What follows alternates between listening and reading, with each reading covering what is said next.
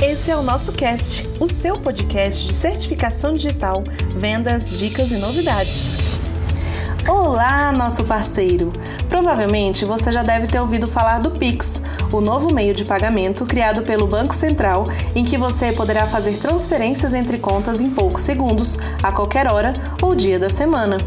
Esse novo meio de pagamento utilizará sistemas de QR Code ou as chamadas chaves de endereçamento, como CPF, CNPJ, e-mail ou número de celular, com muito mais agilidade que as formas utilizadas atualmente, como o DOC TED.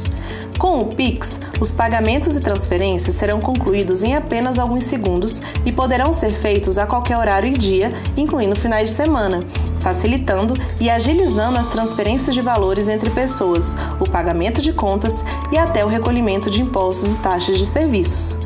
Os cadastros do Pix já estão sendo feitos desde o mês de outubro em todos os bancos aprovados e será lançado no dia 16 de novembro para a utilização de todos aqueles que optaram por essa novidade em seus bancos.